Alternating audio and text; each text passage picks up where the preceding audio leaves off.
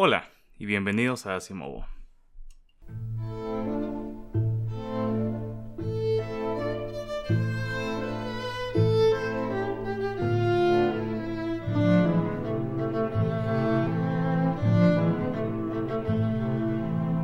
Hoy comenzará una serie acerca de la música rusa, la cual a mí me gusta mucho y me parece que tiene una historia interesante, la música clásica rusa, digamos no tanto la música tradicional.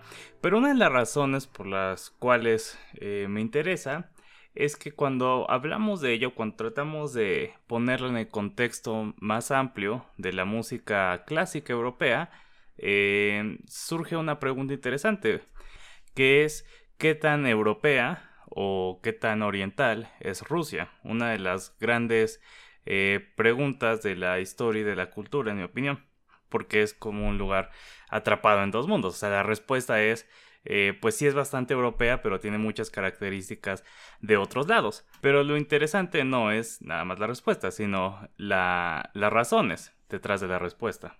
¿Por qué, qué procesos llevaron a Rusia a tener una identidad cultural eh, tan distinta, ¿no? O tan distinguible. empecé a tener esta, idea, o más bien tuve la idea de hacer un episodio de esto más o menos como desde octubre, o sea, hace un montón, hace varios meses.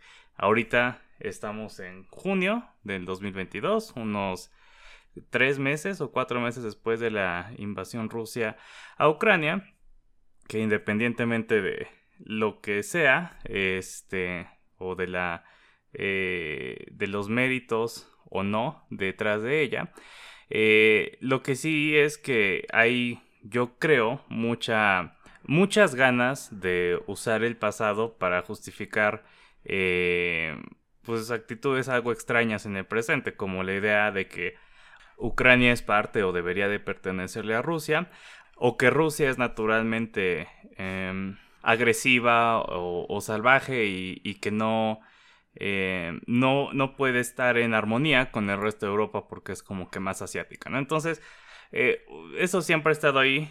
La invasión como que ha exacerbado todo. Este, probablemente hubiera sido buena idea empezar a trabajar cuando, cuando se me ocurrió la idea. Pero bueno, este, o sea, la verdad es que desde la disolución de la Unión Soviética cada vez es más difícil hablar del pasado de Rusia sin sentir que se está invadiendo la identidad nacional de Ucrania o de Bielorrusia, ¿no? Que son los otros dos países que, que no estaban antes, de la Unión Soviética, que pues es sensible pensar que puedan ser países, obviamente, porque tienen este rasgos culturales que comparten y que son a lo mejor distinguibles de, de lo que el resto de lo que era la Unión Soviética o antes el Imperio Ruso, pero pues este es difícil porque pues no estaban ahí en el mapa, ¿no? Literal, eh, antes de, eh, pues en, los siglos pasados. Eh, pero yo creo que ni siquiera es necesario que, que como que le pongamos esa, ese pasado o, esa, esas etnias o esas políticas que las proyectemos en el pasado para que para preservar las en el, presente, sino que simplemente hay que, hay que conocerlas. Y la verdad, pues, los estados, naciones, los países son conceptos muy recientes, este, y por lo tanto, pues así viéndolos históricamente, eh, pues, eh, siempre es este, difícil justificarlos o siempre va, a haber alguien que vaya a encontrar una razón para justificar que no exista, ¿no? Así que comencemos. Este, solo era ese pequeño disclaimer al principio.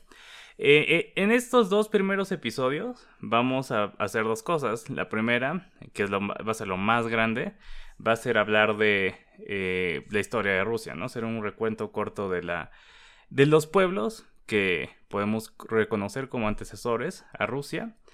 Y por otro lado, vamos a hablar del ascenso del nacionalismo como un valor en las sociedades europeas. Eh, que yo creo que eh, es como obvio hoy en día pensar, pues sí, los países tienen como orgullos nacionales, identidades que quieren plasmar en su cultura, pero pues eso no siempre ha sido el caso y de hecho es como una invención, reciente. Y este, bueno, de eso vamos a hablar hasta el siguiente capítulo. Así que hablemos de Rusia.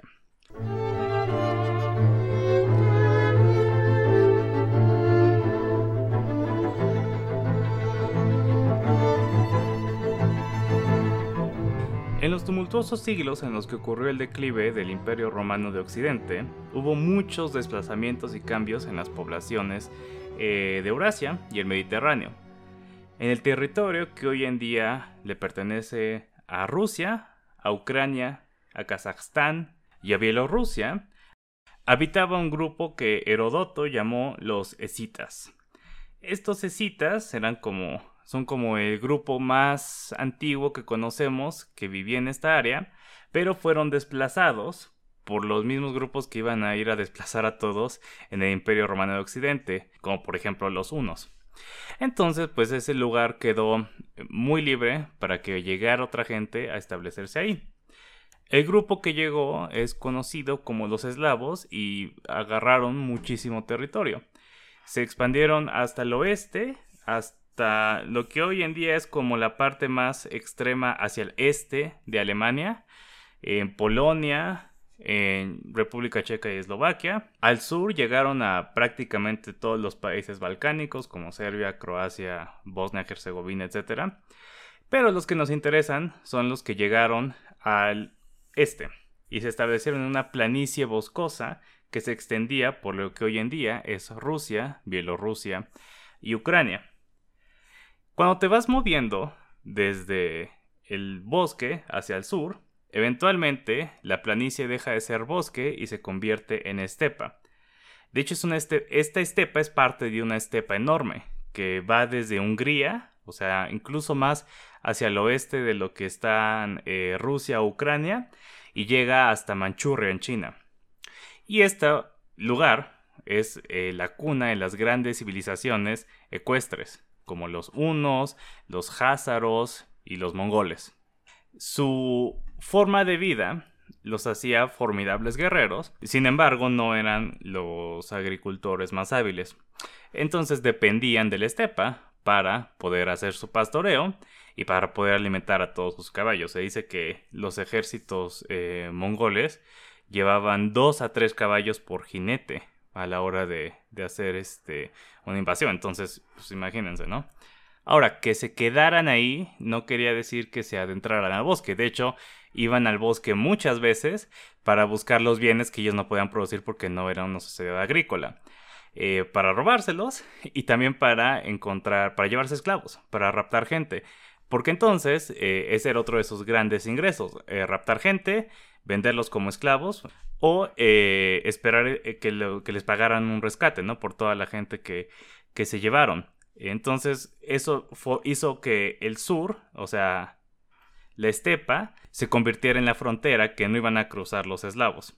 Y por lo tanto, estos eslavos no tuvieron contacto con las grandes civilizaciones mediterráneas que estaban eh, justo al sur de ellos, ¿no? Nada más tenían que cruzar ese territorio ocupado por los nómadas que de haberse encontrado con ellos habrían visto ahí al, califato árabe o habrían encontrado al imperio romano del este, ¿no? al imperio bizantino.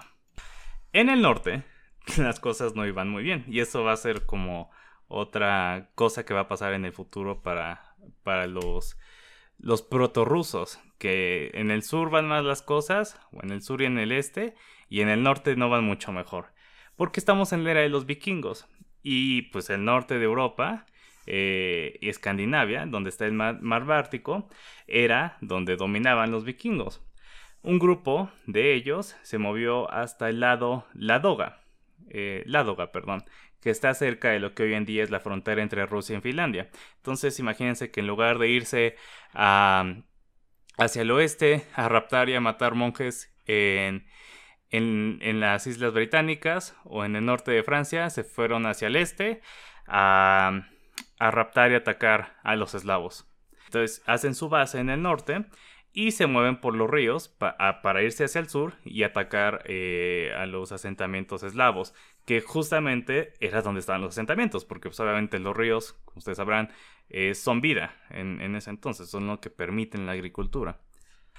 Ahora, es muy probable que ya hubiera una especie de poder más o menos centralizado entre los eslavos y los fineses, que eran otro grupo que también vivían ahí, uno de los grupos con los que se mezclaron los eslavos, y este y, hubiera una especie de gobierno, pero no era muy fuerte y de hecho se desmoronaba muy seguido.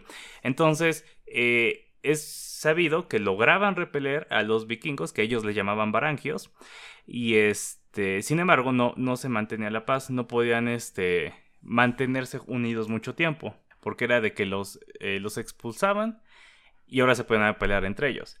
Entonces, acordaron llamar a un noble varangio para que los gobernara e impusiera orden entre en esta vasta pero muy revoltosa área. Entonces, en 1862, tres hermanos príncipes eh, y su gente, los Rus, aceptan y se mueven con los eslavos, pero nada más sobrevive el más viejo de todos, llamado Ryurik, quien gobernó desde la capital que fundó, este Novgorod. Entonces, Novgorod va a ser la primera capital, digamos, del primer estado protorruso. Tiempo después, otros varangios se movieron hacia el sur y tomaron pueblos y ciudades para gobernar. Eh, básicamente lo que hacían, pero como que más, eh, más organizado. Entre ellas la ciudad de Kiev. Pero estos varangios no eran nobles y por lo tanto no tenían derecho, entre comillas, pues, a tomar posesión de ella. Después de Ryurik, eh, lo sucede su hijo Igor, pero era demasiado joven. Era nada más un niño. Entonces un comandante toma la iniciativa, eh, un comandante llamado Oleg, y fue y tomó esas tierras en su nombre. Y movió la capital del Gran Principado de Novgorod a Kiev. De ahora en adelante, eh, esta gente, digamos el pueblo unido de eslavos y una dinastía varangia que los gobernara sería conocido como los Rus de Kiev. Rus es una palabra que quiere decir remar. Este es una, es una palabra muy antigua y básicamente así se le también le llamaba a los vikingos porque pues los vikingos iban remando en el eh, en sus expediciones entonces había varios rus los rus de quién sabe dónde y los rus de no sé dónde pero eh, los más famosos van a ser los rus de Kiev Ahora, esta historia es una mezcla de realidad y mito. Se encuentra en la crónica de Néstor, también conocida como la primera crónica eslava. Y de hecho, este suena como un relato oficialista, ¿no? Diseñado para hacer nobles los orígenes de la dinastía gobernante. Con esto de que Riurik y más bien los, los eh, Barangios fueron invitados a gobernar. Y sus dos hermanos tristemente no sobrevivieron, ¿no? No, los mató ni nada. Eh, la verdad, como les decía, la evidencia arqueológica demuestra que ya había una unidad política entre los eslavos. Porque por ejemplo, los mismos eh, bizantinos tienen registros de un diplomático eslavo que, los acompañó en un viaje. Entonces, pues es probable que ya hubiera una forma de gobierno. En la crónica, que pues eh, fue escrita mucho después, este, ya que estuviera más asentada la, la ciudad de Kiev, no coinciden las fechas con otros relatos, etcétera, etcétera. Incluso la toma de Kiev es como sospechoso, ¿no? Que, que se haya, que esté toda esta historia de que eh, Oleg tuvo que ir a, poner orden con estos este, barangios que, que, estaban haciendo cosas que no debían, porque es algo muy razonable. Novgorod era una ciudad capital importante, pero si podías eh, juntarte y tener, tomar suficiente fuerza como para expulsar a los házaros, que era el grupo nómado que vivía ahí donde estaba Kiev, pues lo ibas a hacer. Y ahora que tienes como que un gobierno, eh, tienes muchas más posibilidades de juntar un ejército para hacerlo. E ibas a tomar Kiev porque está ahí al ladito del río Dnieper. El río eh, Dnieper es básicamente eh, cruza, se va hacia el sur y llega hasta el Mar Negro. Entonces es súper importante para el comercio porque es como una carretera que te conecta a lo que sea que puedas producir en el norte, como pues bienes del bosque, a el comercio con el sur, ¿no? Con los bizantinos. Pero sea como sea, hasta hoy en día, este, Ryurik es como una especie de padre fundador para, para varios rusos. Olag es uno de los grandes héroes de la historia. Y los Rurikovich, que sería la dinastía eh, que viniera gracias a pues, el rey Ryurik, eh, gobernaría Rusia por unos 700 años. Aunque la mayoría de ese tiempo como vasallos de los mongoles. Los Ruskiev se convirtieron en la gran civilización feudal del área. Ya dominaban el norte, que, eh, que habían ocupado los eslavos, y se habían bajado hacia el sur porque habían logrado quitar a los nómadas, ¿no? Eh, su riqueza, precisamente, como les decía, provenía del comercio. La ruta desde Novgorod hasta Kiev conectaba a Escandinavia, al norte, con el imperio bizantino, ¿no? Imagínense eh, la riqueza que había en ese, en ese comercio. Y también estaban básicamente entre el resto de Europa del Este y el, o del Oeste, perdón, digamos el resto de Europa, y el califato árabe en el Este. Y a veces llegaban cosas desde China. Pues entonces eh, eran como un, em, digamos, un nexo en el comercio mundial. Y ellos mismos contribuían a, ese comercio. Como les decía, ellos vendían pieles, miel, ceras y lo que siempre va a haber, gente, esclavos. En ese entonces, los Rus de Kiev eran un pueblo pagano. Existen tumbas que demuestran que había cristianos cohabitando pacíficamente, pero la religión de la dinastía y la mayoría de la gente seguía siendo politeísta. Un siglo después de, de que se establecieron los Rus en Kiev, las cosas estaban algo inestables. El rey, Vladimir I, llegó al trono tras una serie de traiciones, tanto externas como internas, que básicamente fueron eliminando a los nobles, que este, serían mucho más legítimos que él si no los hubieran matado. Desde temprano, eh, Vladimir se dio cuenta de esto e intentó justificar su reinado a través de la religión.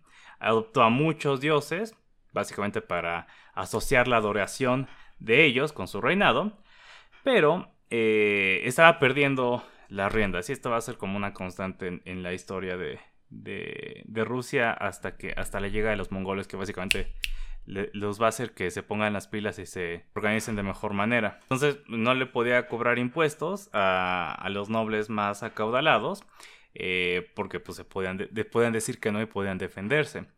Eh, entonces pues él vio que sus dioses le habían fallado y no sería de hecho mala idea contar con una especie de culto que fuera mucho más centralizado, eh, como con un solo dios, un solo dios todopoderoso que le diera legitimidad a él. Entonces la leyenda dice que Vladimir mandó emisarios de a todos, todos los rincones del mundo, ¿no? Hasta donde pudiera conocer al mundo e investigaran a las grandes religiones monoteístas ambos cristianismos, el islam y el judaísmo, ¿no? Y eventualmente se decidió por la cristiandad bizantina, eh, por, lo que sería hoy en día los, cristianos ortodoxos.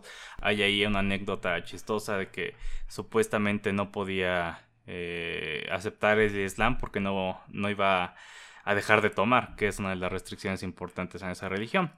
Ahora, es la opción más obvia, porque son a los que tienen más cerca, al sur, y son sus socios comerciales más importantes.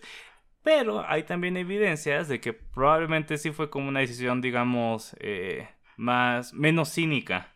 En primer lugar está el hecho de que él eh, viajó a, Constantinopla y pues se quedó maravillado de, de la ciudad. Era una, probablemente una de las regiones más impresionantes del mundo en ese entonces, si no es que la, no, no la más, pero, pero pues estaba mucho más impresionante que, cualquier otra cosa que hubiera en Europa.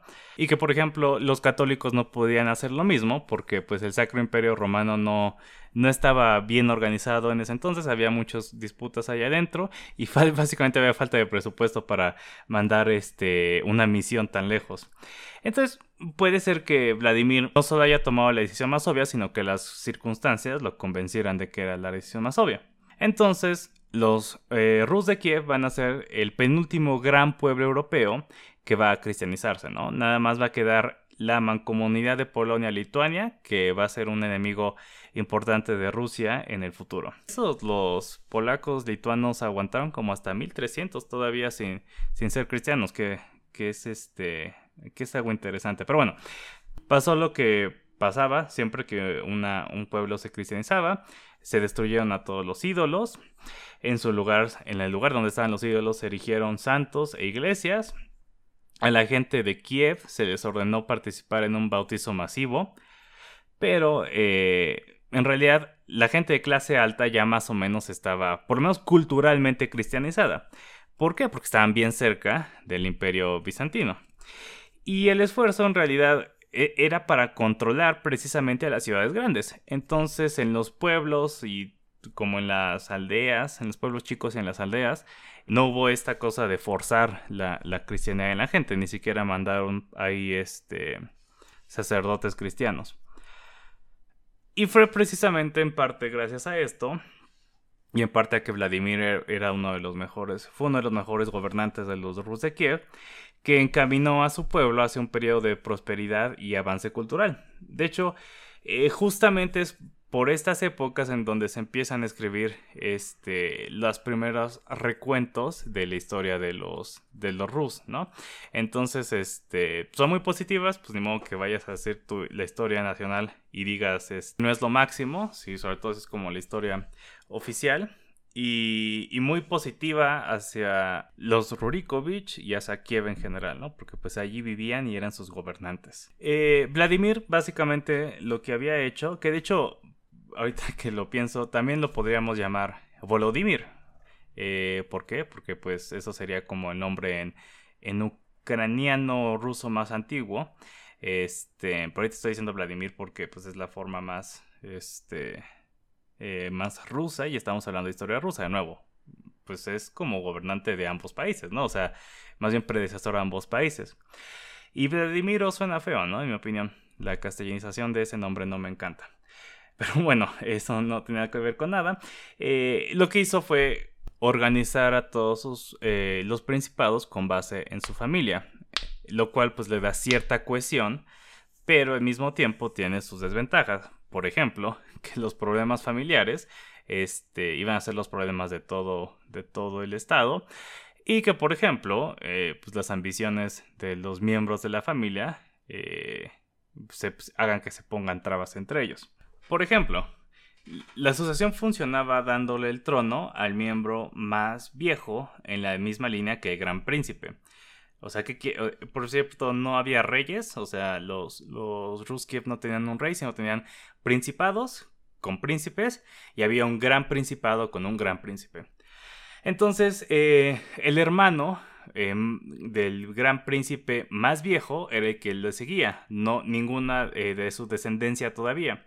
Si no tuviera un hermano que lo sucediera, entonces se iba al sobrino más grande, si era el hijo el más grande de todos en la siguiente eh, en el siguiente escalón pues entonces iba él. Pero si no no pasaba esto de que el hijo iba a ser el heredero. Entonces obviamente el el, primo más grande va a ser un blanco. Y justamente eh, se está, estaba pasando esto. Eh, Yaroslav que era uno de los hijos como que más favorecidos por Vladimir creía que a él iba a tocar el trono pero cuando quedó claro que se iban a seguir las reglas este, como estaban puestas, entonces eh, Yaroslav se rebeló, se negó a, pagar sus impuestos. Y antes de que Vladimir pudiera ir a aplacarlo y a lo mejor a escaldar la situación y hacer que se convirtiera en una guerra, Vladimir se enfermó y eventualmente murió. Y Yaroslav eh, sí quedó como gran príncipe de los Rus de Kiev. Yaroslav se dio cuenta de que esto era una pésima forma de mantener eh, un, estado, entonces él fue el, primer, el primero eh, de los gobernantes que empezó a codificar las cosas, en hacer leyes para evitar que hubiera una como lo que pasó con él justamente, que la gente se empezara a pelear porque pues las reglas están ahí medio definidas, pero pues tú puedes ir a tomar venganza o agarrar lo que tú quieras, este, si tienes la fuerza suficiente. Eh, eh, eh, Yaroslav se dio cuenta de que era mejor tener leyes y algo que las, este, que las hiciera valer una especie de estado mucho más centralizado, pero aún así bastante nada comparado con lo que va a venir en el futuro. Cambió las reglas de sucesión, porque, y si es un relajo, ¿no? O sea, imagínense como si de por sí la, las, las guerras de, sucesión son algo como súper común en, en la Edad Media y pues pensamos, pensemos en Inglaterra o pues, en la guerra de 100 años, ¿no? Y toda la crisis, este, las crisis por las que pasaron eh, los reinos que, hoy en día son España y todo eso. Y, y, tienen una ley como muy straightforward, ¿no? Que el que, el que toma el trono es el hijo mayor.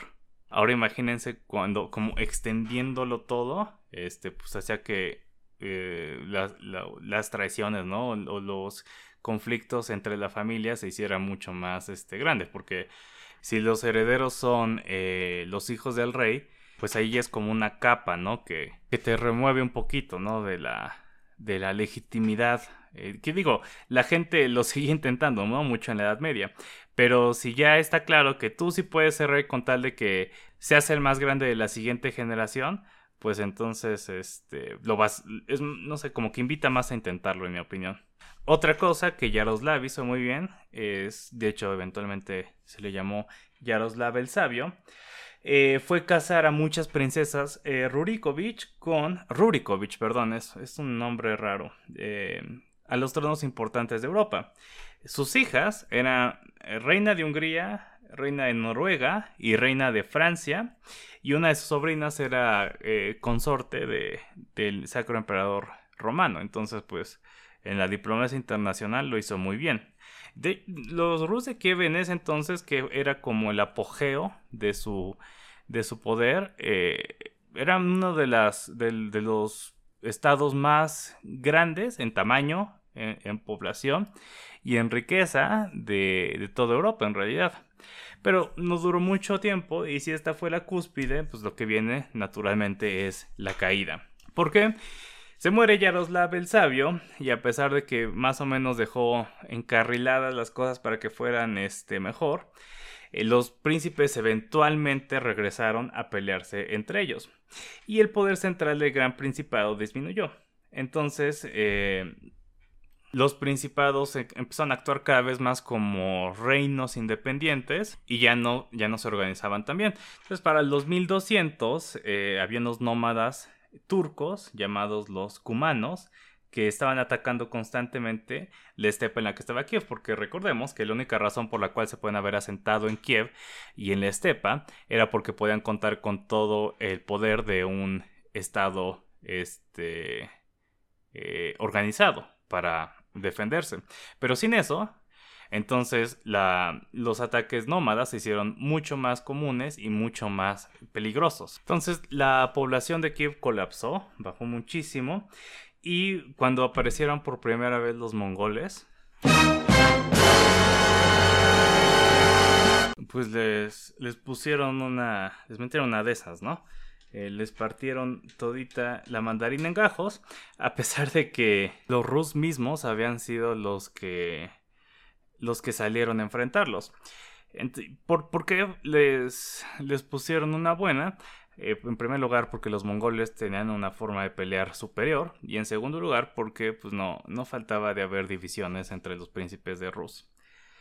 Pero los mongoles se retiraron y regresaron. Eh, en ese primer acercamiento básicamente lo que hicieron fue irse por abajo, o sea, por el sur, abajo está el suelo.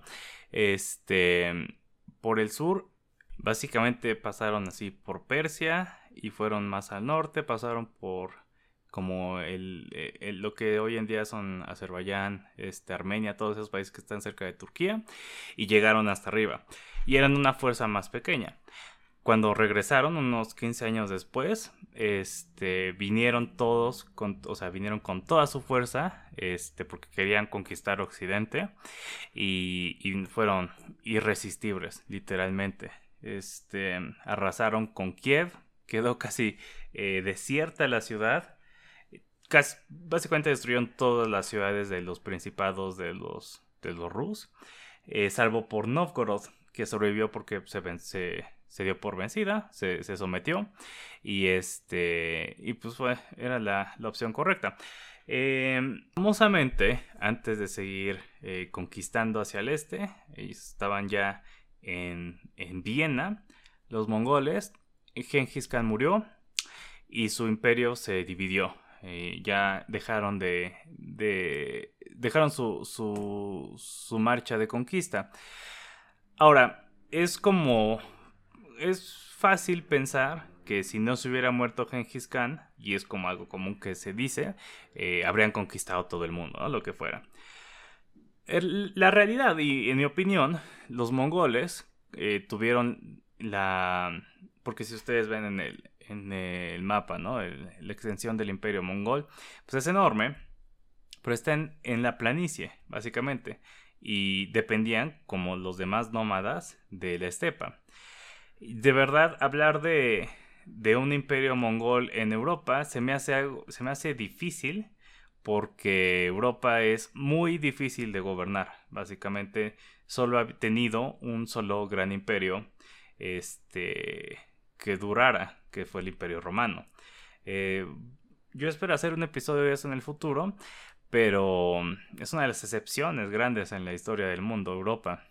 Y no sé, se me hace más, este, se me hace difícil pensar que van a cruzar los Urales y los Pirineos y los Alpes para, para llegar a lo que hoy en día es Francia y España e Italia. Este, a lo mejor, eh, y sí hicieron, o sea, sí, sí, llegaron como hasta Hungría y conquistaron ahí, porque Hungría todavía es parte de la estepa.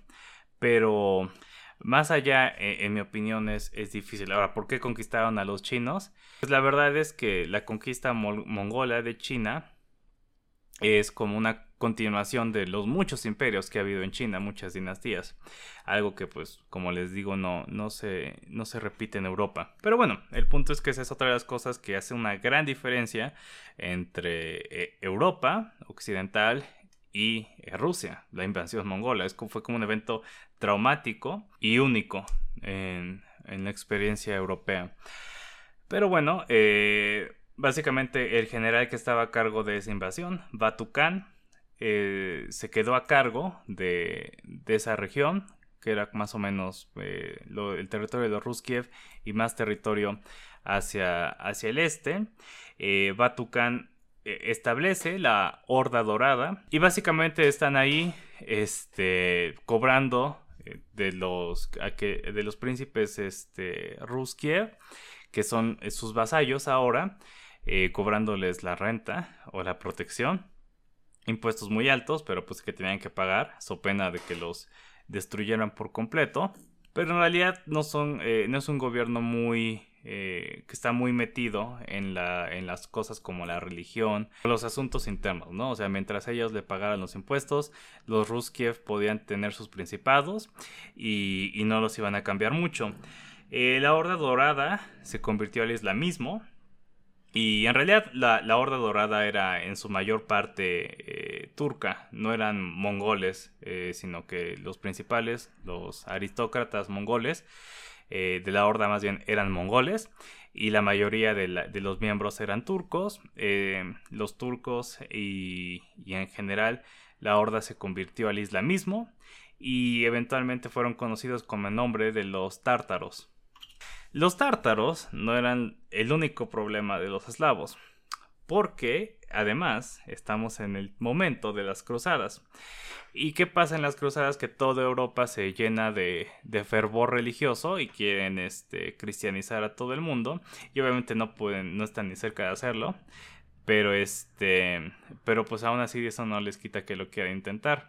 El Papa había promulgado una bula básicamente decretando que se tenían que invadir a los fineses, que esos todavía eran paganos, estaban ahí mezclados con los eslavos, y a los eslavos también, porque eran cristianos ortodoxos, ¿no? Entonces no eran este, cristianos de verdad, entre comillas. El reino de Suecia, que era la potencia, eh, una potencia del norte, pues obviamente se le hicieron este dólares, signos de dólares los ojos, y pues vieron la, forma de, de irse hacia, hacia el este. Y fueron los primeros en. Bueno, fueron los que aceptaron la, misión santa de, cristianizar a esa zona. Y varios germanos teutones que probablemente estaban cansados de no poder conquistar la, Tierra Santa, también se fueron para allá. Este, hicieron sus bases ahí cerquita de, de Rusia, de Novgorod, que era la, la ciudad más al norte, y trataron de invadir. El príncipe de, de Novgorod, que fue de los... E, era muy joven y le tocó vivir las dos cosas, ¿no? La, invasión mongola y esta otra. Pero la otra, la que no tenía que ver con mongoles, sí la repelió. Repelió a los suecos y a, y a los teutones germánicos. Ellos los derrotó famosamente en la batalla del hielo, que fue una batalla que llevada a cabo en un lago congelado y por eso es, este, conocida. A pesar de que no fue la victoria definitiva, de los de los Rus en este contra los teutones, pero pues se oye bien chido, ¿no? Este teutones contra eslavos peleando en el, en el hielo. Y eh, por lo tanto, eh, Alexander, que ni siquiera dije el nombre del príncipe de Novgorod, eh, Alejandro fue conocido con el nombre de Nevsky, que viene de Neva, uno de los ríos este, en Rusia. Y Alexander Alejandro Nevsky es uno de los héroes de la historia rusa en general. Y de hecho yo creo que sí es un poco más correcto conectarlo directamente con Rusia tal cual. Pero bueno, hasta aquí vamos a dejarlo y quiero que notemos que Alejandro Nevsky básicamente es, un ejemplo de dos cosas que hacen muy distinta a Rusia al resto de Europa. La primera es el contacto con los mongoles y no haber sido completamente destruido por ellos, sino que mantener identidad este Ruskiev al mismo tiempo que estás sometido y vives bajo el control de los mongoles y que salvó ah, también la identidad de los Rus como cristianos ortodoxos, que son dos de las cosas importantes ¿no? que diferencian a, Rusia del resto de Europa. La Horda Dorada va a estar ahí este, teniendo control nominal sobre el área, pero al mismo tiempo bastante real en el sentido de que si no le pagaban sus tributos les iba a ir mal, pero sin meterse mucho, como les estaba diciendo. Y eh, iban a estar declinando eh, al mismo tiempo que una ciudad eh, fundada por un descendiente de Alejandro Nevsky llamada Moscú va a estar en ascenso. Y de eso va a ser lo que se trate en nuestro primer episodio. Vamos a ir desde Moscú al fin de los eh, Rurikovich hasta los Romanov y de ahí al siglo XIX y el ascenso del nacionalismo en Europa. Espero que este episodio les haya gustado. Muchas gracias por escuchar.